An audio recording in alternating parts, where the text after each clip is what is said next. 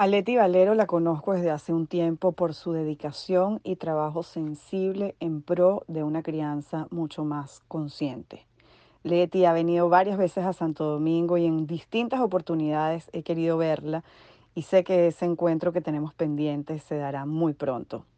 Leti tiene más de 30 años en el mundo de la educación, es además promotora de Conscious Discipline, gira alrededor de distintas ciudades de Estados Unidos sobre todo y de América Latina, multiplicando sus saberes y conocimientos para hacernos a nosotros los adultos portadores de herramientas que faciliten la crianza y el crecimiento de nuestros hijos en un entorno más humanizado y más sensible.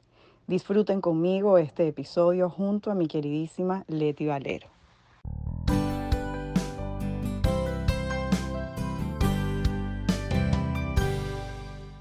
Te doy la bienvenida a un nuevo episodio de Vida contigo. Yo estoy feliz porque, como ya ustedes se han dado cuenta, con esta excusa del podcast y el video podcast, yo me he dado banquete invitando a personas queridísimas que me nutren a mí y yo aprovecho para compartirlo con ustedes. Es el caso de hoy y de siempre. Hoy está conmigo mi querida Leti Valero, una amiga, que ya yo te siento como una amiga, Leti, que me regalaron las redes y que pronto, pronto nos veremos en persona para darnos ese abrazo que nos debemos. Bienvenidísima, Leti, querida. Ay, Vida, gracias por la invitación. Yo también estoy feliz de estar aquí y de tener este espacio contigo porque igualmente no nos conoceremos en persona, pero ya te siento amiga y que te conociera yo de toda la vida. Ay, tan bella, tan bella. Esas son las bondades de las redes sociales. Leti es pedagoga, es mexicana, como ya se habrán dado cuenta por su acento, está radicada en Orlando, Estados Unidos, y es instructora, pedagoga, formadora en Conscious Discipline, que es de lo que vamos a estar hablando el día de hoy. Leti, cuéntanos de qué se trata esto que vemos tanto y que muchas personas podrían pensar, esto es una moda, esto es una tendencia nueva. A ver, háblanos de Conscious Discipline para entender de qué estamos hablando. Bueno, vida, pues este programa se forma eh, tomando en cuenta como los estudios de neurociencias de, ¿no? de diferentes autores y también como la práctica de lo que pasa en las familias, en los salones de clase. Y, la doctora Becky Bailey, que es quien, creó este programa, pone junto eh, siete poderes, siete habilidades, el estudio del cerebro para poder brindar a los maestros y a los padres herramientas para una educación, como lo dice el nombre, consciente. Que aquí hay un matiz como muy particular de este programa y es, eh, y bueno, yo como educadora me encontré con muchísimos programas de desarrollo socioemocional, de autorregulación, de intervención de trauma como Conscious Discipline. Sin embargo, el matiz que también le pone eh, Conscious Discipline es que esto empieza con el adulto. Esto no es qué le vamos a hacer a los niños. Esto es quién eres tú, cómo respondes tú, quién eres tú enfrente de ese niño, eh, qué le estás modelando día a día, cómo respondes momento a momento, porque eso es lo que va creando como toda esta ideología en el niño de cómo funciona el mundo, cómo responder a él. Y entonces, como les decía, no es eh, qué le voy a hacer al niño, es quién eres tú. Que al final del día, Leti, yo creo que es de las invitaciones más bonitas que nos hacen los hijos si las aceptamos, ¿no? Los hijos nos proponen un pasaje de regreso a nosotros. Total. Si aceptamos la invitación. Así es. Y cuando la aceptamos eh, y nos movemos de nada más eh, sé el concepto y trato de aplicar el concepto en el niño a moverme a esto me invita a una transformación personal, es cuando saca la mejor versión de nosotros y lo mejor de nosotros. Definitivamente. ¿A quién está dirigido? Me hablabas de, padres y me hablabas de educadores, pero veo el material que más se comparte, muchas veces la presencia de niños más pequeños, de niños quizás en primera, segunda infancia. ¿Está dirigido a padres con niños de qué edades o a educadores con alumnos de qué edades? Eh, en realidad está, es, es a, a, a, todas edades. Yo, tra yo trabajo mucho eh, en preescolar, edad preescolar, porque yo fui directora de un preescolar muchos años, entonces me llama mucho el preescolar, pero por ejemplo también he trabajado con eh, educadores y personas que trabajan con los jóvenes que están en las cárceles, por mm. ponerte un ejemplo. Y entonces, esto es en realidad con cualquier persona que tenga contacto con otras personas, con jóvenes, con niños, porque eh, uno, porque nunca es muy tarde para eh, el cambio, nunca es tarde para la transformación. Y, eh, y, porque esto, es, esto no es algo para el niño, es algo que empieza con el adulto. Entonces, a cualquier edad podemos tener un gran impacto en la gente que está a nuestro alrededor. Entonces, digo, es ahora sí que a todas edades tengo compañeras que han trabajado también, por ejemplo, con la policía. ¿Cómo ayudar a los miembros de la policía a ser más empáticos, a manejar sus emociones, a practicar su compostura? Entonces, ahora sí que eh, esto abarca... Todo, hasta adultos. Sí, así es. Una pregunta que surge mucho y que seguramente has escuchado es, ¿y si yo no inicié en este camino cuando inicié en la maternidad o en la paternidad? ¿Estoy a tiempo para retomar o reencauzar lo que he hecho hasta ahora, ahora con la mirada de Conscious Discipline? ¿Podemos hacerlo en cualquier momento? Y esa, esa pregunta me encanta porque a veces viene de padres de, por ejemplo, me pasa mucho con papás, de padres de niños de 8 años. 8 años ya estoy muy tarde, o 13 años ya estoy muy tarde, o 18 años ya no hay manera.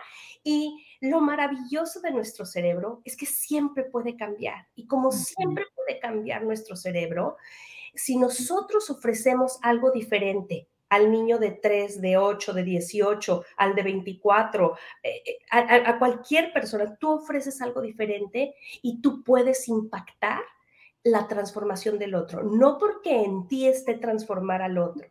Cada la transformación es, es, un trabajo, es un trabajo propio. nosotros no vamos a cambiar a nadie, ni vamos a cambiar, eso es uno de los principios también eh, esenciales en este programa. No vamos a cambiar a nadie, no voy a cambiar al niño, no voy a cambiar, no vas a cambiar a tu pareja, al vecino, no vas a cambiar a tu suegra, a nadie. La única persona que puedes hacer cambiar es a ti mismo. Pero cuando tú cambias y tú ofreces algo mejor, impactas a ese niño, repito, de 8, de 18, de 25 y nunca es demasiado, demasiado tarde para sanar una relación y para impactar al otro. Qué bonito, Leti, porque además creo que es un camino lleno de esperanza, ¿no? O sea, me imagino en los zapatos de esos padres que llegan muy, muy movidos por la nueva información diciendo, yo no hice nada de esto. Y al encontrarse con esa posibilidad de todavía lo puedes hacer, pues bueno, se abre la esperanza indiscutiblemente. ¿Cómo se ve un niño, y luego quiero que lo llevemos al adolescente, que ha crecido en, en la mirada o en el abordaje de la vida desde la disciplina consciente? Eh, algo como algo muy, muy particular cuando vemos estos niños que se han criado en esta disciplina son niños que se saben regular, son niños que eh, pueden parar, pueden poner una pausa, cuando pasa algo pueden poner una pausa, recuperarse, eh, llegar a esta calma para después responder. Eh, algo que trabajamos mucho en Conscious Discipline es como este sentido de, de por ejemplo, de, de, familia, de familia escolar, de cercanía dentro de la familia. Y entonces hay un toque de compasión muy grande. Yo esto es algo que veo muchísimo con las escuelas, yo trabajo mucho con escuelas y los salones que practican conscious discipline, ves, ves esa compasión del uno por el otro. Y que, que me ha tocado ver lo contrario, que de hecho lo contrario fue justo lo que me llevó también, parte de lo que me llevó a empezar en este camino, de cómo podemos tener salones de clases donde tenemos los niños buenos, los niños malos, donde se juzga el uno al otro, donde eh, cuando alguien se equivoca, eh, una vez más recibe el juicio de todos. Y cuando este salón es en Conscious Discipline, ves mucho el, eh, alguien se equivocó y tienes a toda la comunidad deseándole bien eh, tienes esa, esa compasión que se vive, que se siente a cada momento. Entonces, ese también es un rasgo muy particular en los niños, en los adolescentes que, que, han, que, han, que han estado inmersos en este programa. Ahora te pregunto, y haciendo un poco la voz de esos padres que pudieran estar escuchándonos y, y, y voces que generalmente escuchamos que nos dicen como que, bueno, pero esos niños no están preparados para el mundo actual, que es un mundo agresivo, que es un mundo de competencia, que es un mundo donde ellos tienen también que organizar sus emociones y ellos no pueden estar todo el tiempo contactando con la compasión y la empatía. ¿Qué les decimos a esos padres desde tu experiencia? ¿Qué es lo que sí necesitamos eh, llevar al mundo de la mano de los niños y los adolescentes que estamos acompañando a crecer? Y, como todo esto también está basado en cómo funciona el cerebro, cuando tienes niños que actúan desde lo que llamamos el estado ejecutivo del cerebro, es decir, son capaces de, eh, moverse, de caer en, este cerebro que reacciona, eh, a moverse, a, a, accesar la parte de su cerebro que responde a la situación, como son capaces de accesar eso, son capaces de, de responder a la vida, son capaces de manejar la vida no yendo como ellos quieren. Y eso es algo enorme.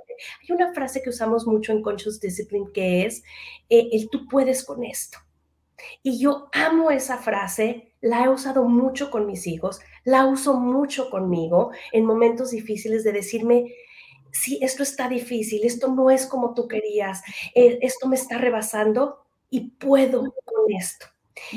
Y esa, ese saber que vas a poder con lo que la vida te mande, ese poder, como te decía yo, accesar los centros altos de tu cerebro, este estado ejecutivo, este cerebro pensante, que solo accesamos poniendo una pausa, relajándonos para poder responder, es lo que, es lo que lleva a estos niños, a, esta gente que, que, que practica esto, a poder eh, enfrentar el mundo cómo es y, las dificultades que trae el mundo. A veces yo creo que tenemos esta idea, estas preconcepciones que eh, a este mundo agresivo tienes que ser agresivo, pero agresivo, eh, reactivo y el que pega más gana, el que insulta más gana.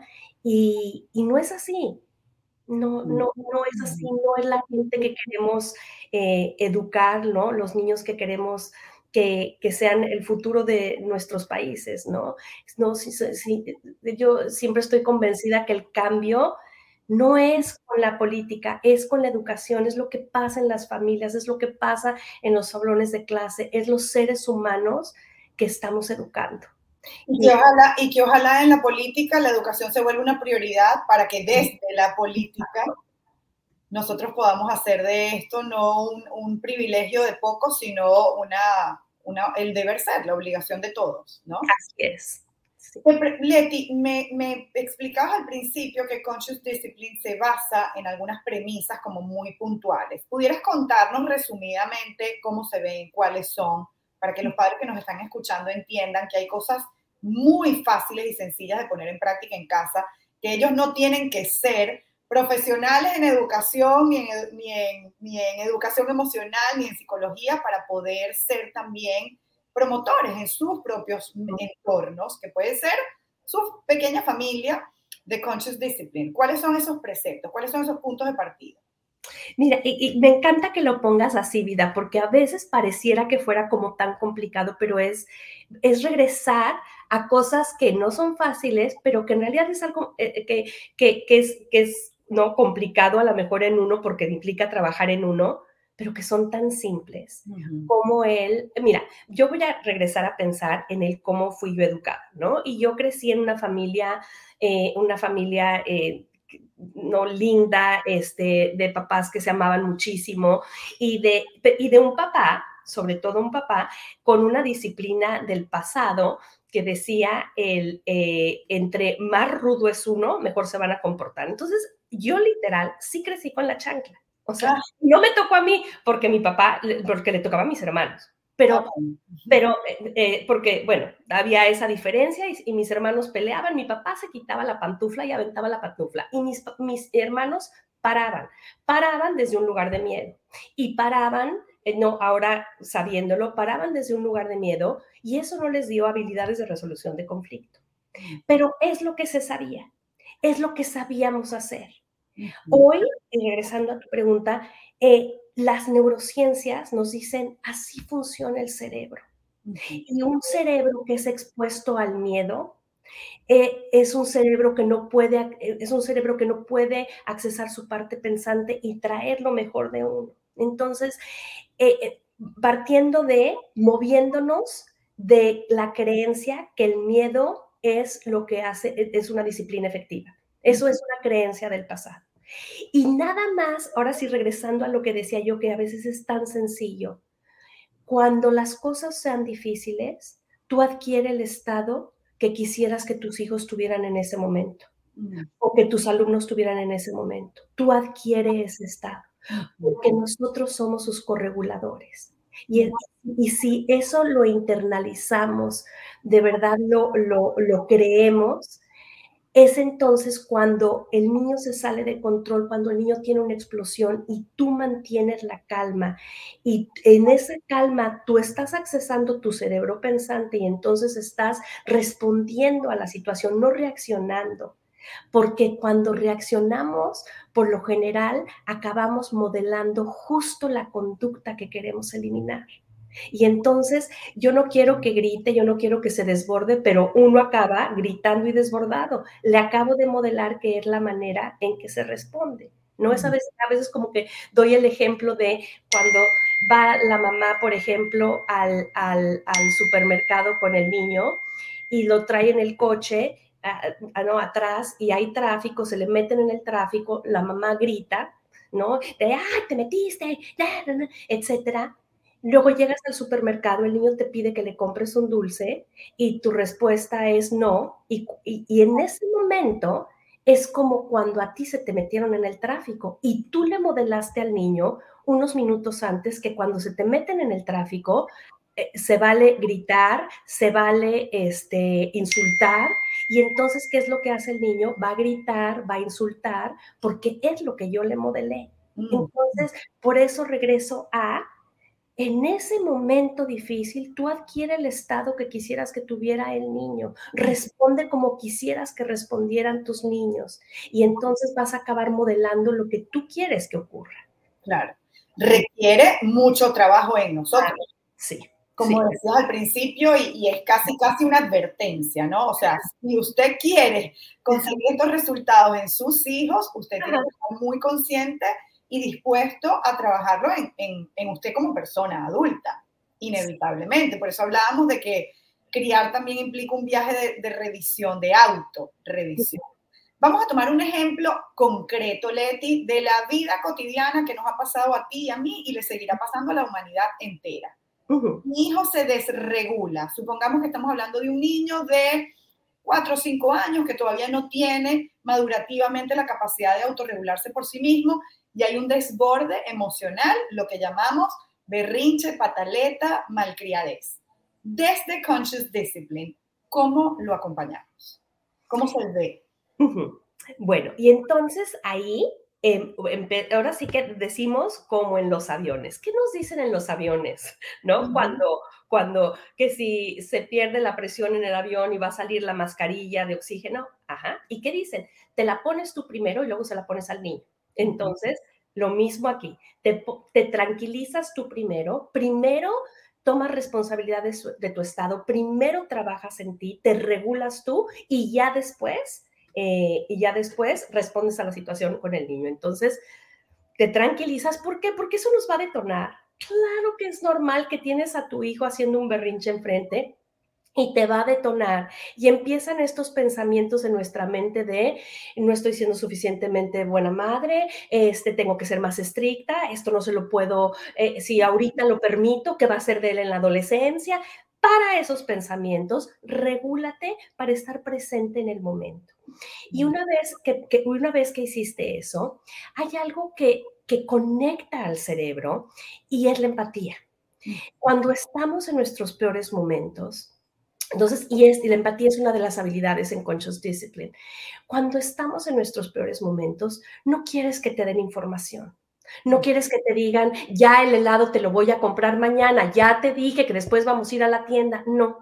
Lo único que quieres es ser comprendido. De la misma manera que nosotros como adultos, si tuviste un día difícil, no quieres que te digan, ay, bueno, ya seguramente mañana te va a ir mejor en el trabajo, ya deja de quejarte. No, lo que tú quieres escuchar es, hoy fue un día difícil, hoy no fueron las cosas como tú querías. Y se ve que fue difícil para ti y hace sentido que te sientas tan desesperado.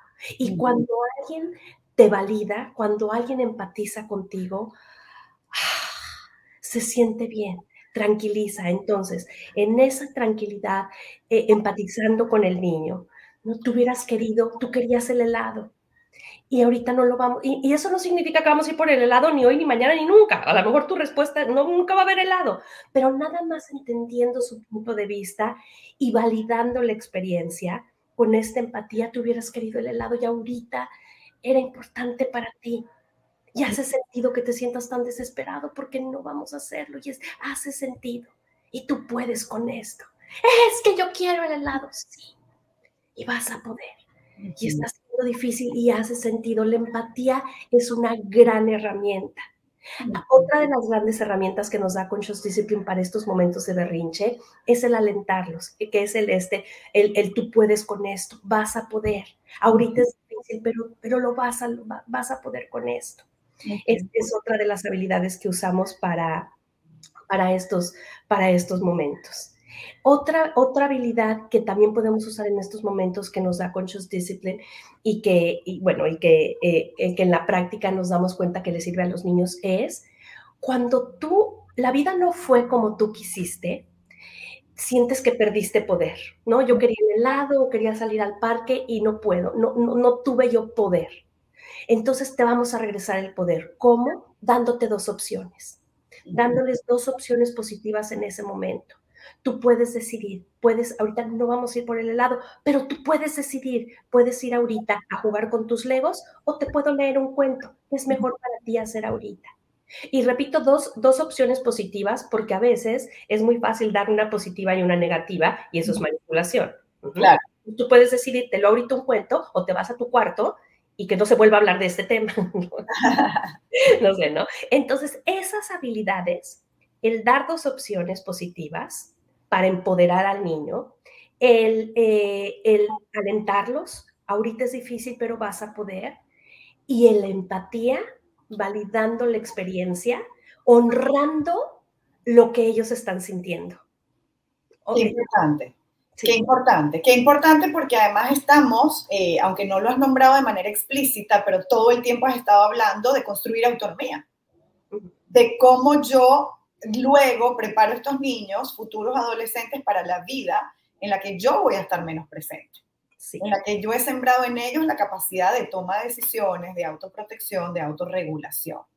Leti, en los años que tienes impartiendo Conscious Discipline, formando, acompañando familias, coméntanos algún caso que para ti haya sido emblemático, que se haya quedado contigo, que tú hoy en día recuerdas y dices como, wow, qué transformación vi con esta mamá, con este papá, con esta familia, y si a lo mejor es alguien que ha seguido viendo, que dices, y al cabo de los años todavía sigo viendo los frutos de este movimiento que generó Conscious Discipline en ese momento puntual de esa situación que ellos estaban viviendo.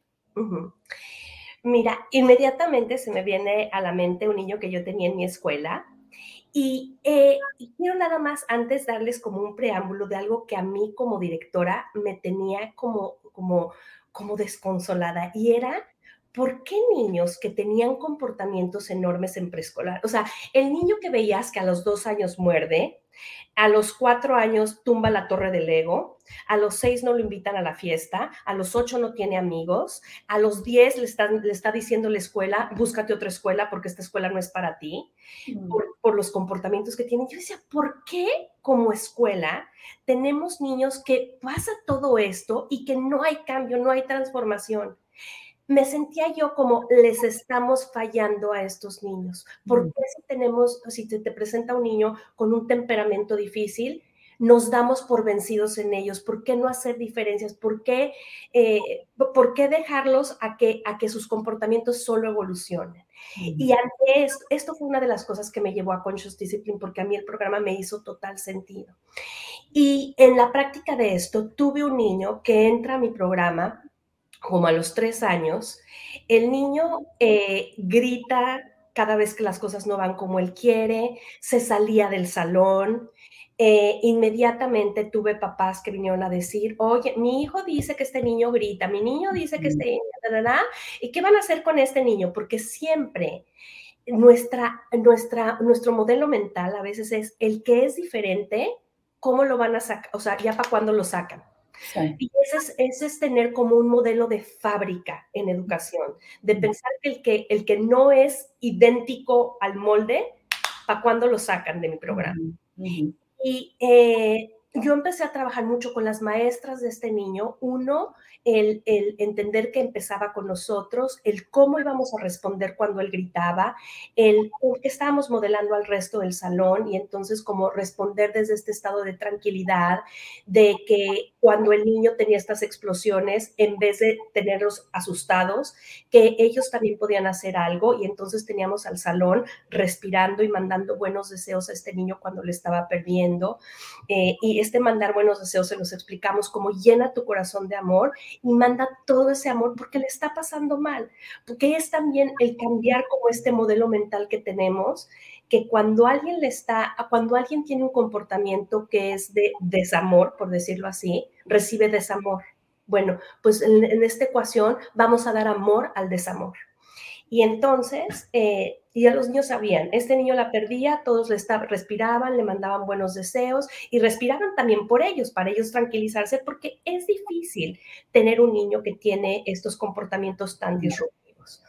Eh, yo trabajé mucho con este niño también fuera del salón, le daba herramientas, sin embargo, eh, una de, las cosas que fui aprendiendo en el camino es que sí, yo lo sacaba, le daba herramientas, pero lo importante no son las herramientas que les damos en ese estado tranquilo afuera del salón. Lo importante es cómo respondemos cuando hay explosión. Y fuimos muy consistentes en cómo responder también cuando habían estas explosiones, con empatía, validando la experiencia, siendo correguladores, tranquilos nosotros y, lo que, y, este niño rodeado de amor y, y, siempre siendo respondido consistentemente, empezamos a, em, empezamos a ver cambios grandes, grandes en él. Un programa que trabajé mucho con él fue el de estos muñequitos que, que tengo, que son los, ah, los Feeling Buddies. El niño, eh, cuando, cuando em, ya sabía que cuando había un momento difícil podía ir tomar su muñequito enojado, él respiraba con enojado, eh, él le hablaba a su enojo y le decía, tú puedes con esto, fue difícil, y mientras se lo, se lo ofrecía a su muñeco, en realidad se lo estaba ofreciendo pues a él mismo, eso estaba tranquilizando. Entonces, todas estas prácticas, y me encantaría decir, vida, que esto lo hicimos a los tres años y para los cuatro el niño ya estaba. Tomó mucho. Tomó tomó que eh, esto fue cuando a los tres años, como empezar a ayudarlo, siendo consistentes a sus cuatro años. Eh, y, de hecho, él se hubiera ido a la primaria un año antes, pero lo detuvimos otro año más para solidificar su, su crecimiento socioemocional. Y el niño que fue de ser el más desconectado, porque era, no se sabía el nombre de sus compañeros, no tenía amigos, resultó que se convirtió en el niño que era el más empático, el más compasivo, el que ayudaba a otros a regularse. Y he seguido su trayectoria porque yo decía, ¿qué pasa si en la primaria se encuentra con que ya no recibe esto? ¿Va a regresar? ¿Va a regresar a, a esos comportamientos? Y no, fue tan sólido el vivir una familia escolar dentro del salón de clases, el ser respondido consistentemente con estas prácticas, fue algo tan fuerte que el día de hoy está en preparatoria, porque, porque yo como stalker, ¿eh? siempre, ¿cómo cómo va, cómo va, cómo va? Y consistentemente fue bien. Pero fue bien porque porque se le dedicó, porque conscientemente, y esto es lo, no, por eso se llama disciplina consciente, conscientemente estas prácticas le fueron ofrecidas. Y, y sí, fue una gran, gran historia de éxito. Un niño que querían expulsar a los tres años, expulsar a los cuatro años de la escuela. Es decir, me estoy dando por vencida de un niño a los tres, cuatro años. Por Dios. Empezando la vida, empezando la vida. Que el mensaje que te lleve ese niño es, si los adultos a cargo de cuidarme no pueden conmigo, ¿qué queda para mí? Totalmente. Un mensaje muy desesperanzador, pero sabes que mientras hacías el relato, rescato, Leti, que fue probablemente clave que el grupo lo sostuviera, que sus pares fueran capaces de empatizar a los tres, a los cuatro, a los cinco añitos, de también ponerse en la posición de el que está desregulado la está pasando mal. ¿Y qué responsabilidad afectiva tengo yo a mis tres, cuatro, cinco años en cuanto a regular un poquito a ese otro que no está pudiendo lograrlo? Sí. Qué importante, qué importante, Leti.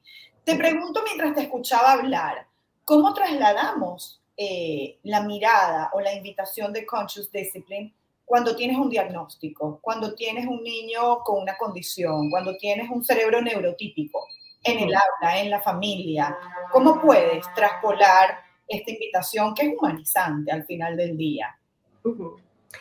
Y eh, yo creo que lo que la manera en que funcionamos en Conscious Discipline, y repito, es como este modelo de familia. Y, eh, y así se lo explico a los, a los maestros, a los padres, porque eh, muchas veces cuando yo digo, hagamos esta diferencia o puedes hacer esta adaptación con este niño, la respuesta es, es que todos lo van a querer. Es que si yo hago esto con este niño, todos lo van a querer. Bueno, en una familia, eh, ¿no? Tenemos hijos que a lo mejor uno necesita lentes, no porque uno necesite lentes, el otro necesita lentes. Le voy a poner lentes a todos. Y no porque uno uso brackets, todos necesitan brackets. Le doy brackets al que necesita brackets. Le doy a cada quien lo que necesite. Y es ahí donde viene el conocer a cada uno de nuestros niños y qué es lo que tú necesitas y cómo, cómo yo, qué, qué adaptaciones puedo hacer para ayudarte a ti. A lo mejor no todos los niños necesitan tener en su escritorio un visual que, que diga para, respira, eh, ¿no? Y el visual para recordarle, para regresar a su tranquilidad. A lo mejor no todos lo necesitan, pero hay niños que sí lo van a necesitar. Y entonces ahí entendiendo qué diferencias o qué necesita cada niño, para a lo mejor tú necesitas eh, de repente estar parado y trabajar parado. Y eso, para irregularte, te ayuda a lo mejor de repente durante el día dar una vuelta. o, y ese entender que eh, las necesidades de cada uno y darles a cada quien esas necesidades esas necesidades o esas excepciones que sabemos que les pueden ayudar. No, no todos los niños necesitan tener algo en la mano para, para regularse, pero hay quien sí lo necesita. Y cuando un niño descubre es que esto me, me, ayuda para concentrarme, bueno, pues eso, eso es lo que, eh, ¿no? Eso es lo que tú vas a necesitar. A lo mejor hay un, el 90% de los niños o el 99% con que yo tenga un horario en, dentro del salón de clases que diga esto es lo que va a pasar el día de hoy, lo comprenden y lo integran. Pero otro necesita tener un folder, su propio folder con sus propios visuales de esto va a pasar en mi día y cada cosa que termine, quito el visual y guardo ese visual para yo saber qué sigue después, porque eso es lo que el niño necesita, a lo mejor dentro de su ansiedad, de tener cerca el saber qué va a pasar. Y me parece tan importante porque al final es una invitación para que ese cuidador se vuelva experto en cada uno de sus hijos, de sus alumnos, de sus nietos, de, de quien sea. Eh, sí. apuntando a la, bueno, a la individualidad de cada uno, ¿no? Ahora te pregunto, Leti, eh, a lo largo de la conversación creo que estas son herramientas fabulosas para maestros, para educadores, para personas que comparten con grupos de niños. ¿Qué tanto ves tú en las formaciones a padres que no están en un salón de clases, sino que están en su casa criando de repente a dos, tres, cuatro hijos de diferentes edades pero que quieren hacerlo desde esta mirada. ¿Qué tanto van los padres a formarse? Y bueno, también trabajo mucho con, con, papás y me encanta ese trabajo porque, porque yo, lo, yo lo, es lo que está como muy cerca de mi corazón. Yo así lo, yo lo, lo viví. Yo de hecho, eh, yo empecé en este programa sobre todo porque yo era, me, me encontré no siendo la mamá que yo quería ser. Mm. yo era la mamá que, a ver a qué horas, ah, por favor, ya que acabe el día y estos se vayan a dormir porque ya me estaban volviendo loca. Y, con este, y, pensar como, ¿por qué puedo con los 400 de la escuela y con estos dos en la casa yo no puedo, ¿no? Porque, bueno, son más cerca de nosotros y sí tiene un matiz que lo hace, lo hace más difícil, ¿no? ¿Por qué? Porque son más cerca de nosotros, porque, porque son esas personitas de las cuales de verdad con todo el corazón queremos entregar lo mejor y a veces cuando tienen ciertos comportamientos lo interpretamos como nuestra falla, entonces pero eh, eh, por eso lo hace, yo creo que también un poquito, eh, ¿no? Lo hace más complicado. Repito, con los 400 y con estos dos, yo, ¡ah! ¿No? Pero, pero es un poco, es esto que yo decía, es, es lo mismo. Es, les voy a dar por un ejemplo de esto. Mi hijo tiene 25 años y mi hijo es bastante tranquilo, regulado, etcétera, pero yo noto que a él le cuestan los cambios. Y cuando le cuestan los cambios, él se pone muy agresivo. Y a, veces lo olvido. Pero tenemos que regresar a conocer a nuestros hijos. Conocer a nuestros hijos y leerlos, leer qué nos quieren comunicar con ese comportamiento. Entonces, yo recuerdo cuando mi hijo iba a entrar a la universidad y estaba con unos desplantes, con una actitud y yo, ¿pero qué se cree? ¿Pero qué le pasa? Y después me di cuenta, claro, este es el estrés de entrar a la universidad. Pero después, ahora está entrando a estudiar otra carrera y esta carrera implicó que se mudara de país, etcétera. Y otra vez se puso mal. Y, y yo lo que reflexioné en mí es, qué fácil es ser mamá de Fernando cuando las cosas van tranquilo y van bien.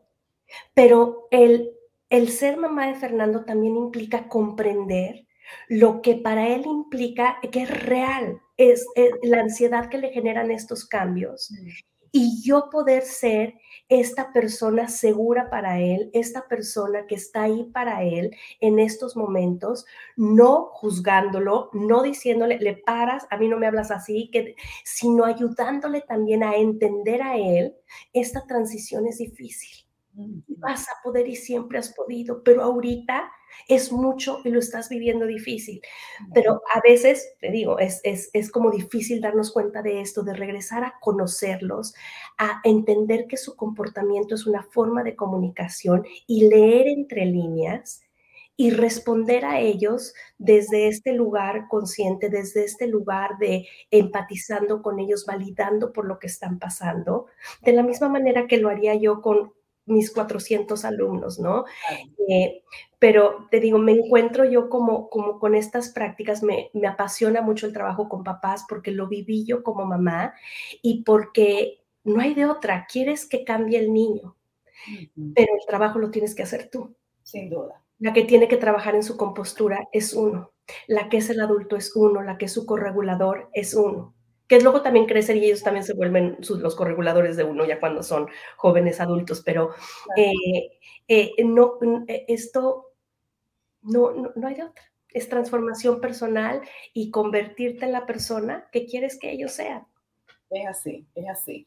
Leti, te veo con frecuencia montada en un avión, dando una conferencia un día en una ciudad, al día siguiente en otra ciudad, atendiendo formaciones.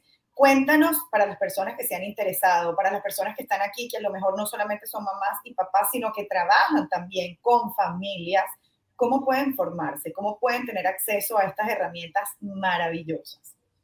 Mira, vida, yo, a mí me contratan mucho escuelas para ir trabajar con sus maestros, trabajar con sus papás y este, bueno, me apasiona este trabajo, entonces, si literal voy de ciudad en ciudad eh, haciendo, haciendo esto, repito, trabajando con escuelas, eh, formo también grupos de padres a través de las escuelas o a veces a través de eh, formaciones que yo, eh, que yo ofrezco a los papás. Vamos a tener una formación completa de Conscious Discipline que hacemos cada año y este año va a ser en Miami, en Fort Lauderdale, y son siete días de, eh, de exposición inmersa a las siete habilidades, siete poderes, herramientas para padres, para maestros en Conscious Discipline. Eh, entonces... Eh, ¿Dónde lo averiguamos? ¿Dónde encontramos los detalles? Eh, lo estoy anunciando a través de mi en, Instagram, en Educando en Conciencia, Y ahí voy a estar poniendo la información, eh, ya le he estado compartiendo y lo voy a seguir poniendo porque esta es una formación que, eh, que que verdaderamente te, llega, te deja como con todas las herramientas y que he encontrado que tanto padres como maestros salen transformados de esta, de esta, de esta, em, de, hecho, tuvimos varias personas de, de, República Dominicana el año pasado que fue un gusto tenerlas por ahí. Qué bueno, qué bueno. Y ojalá que pronto nos veamos por este lado del mundo, Leti, querida. sí. Para mí de nuevo ha sido un gusto espectacular escucharte, tenerte así como más cerquita, aunque siempre te veo, te leo y estoy pendiente de tus cosas, porque creo que el trabajo que haces es maravilloso, que siembra precisamente eh, esa humanidad que queremos dejarle al mundo y a nuestros hijos. Leti querida, de nuevo, gracias. Ay, vida, un honor haber estado contigo porque ah, igual admiro tu trabajo, eh, me inspiras y, esto es lo que, lo que va a transformar el mundo. Gracias. Y a todas las personas que nos sintonizaron, que nos escucharon, que nos vieron, que nos leyeron, que descubrieron hoy algo que no sabían, gracias también por estar aquí, por abrirse a información actualizada, sensible, que nos acerque, a ser ese puerto seguro que queremos para nuestros hijos y para las personas que están creciendo junto a nosotros. Pronto nos encontramos en un nuevo episodio de Vida contigo.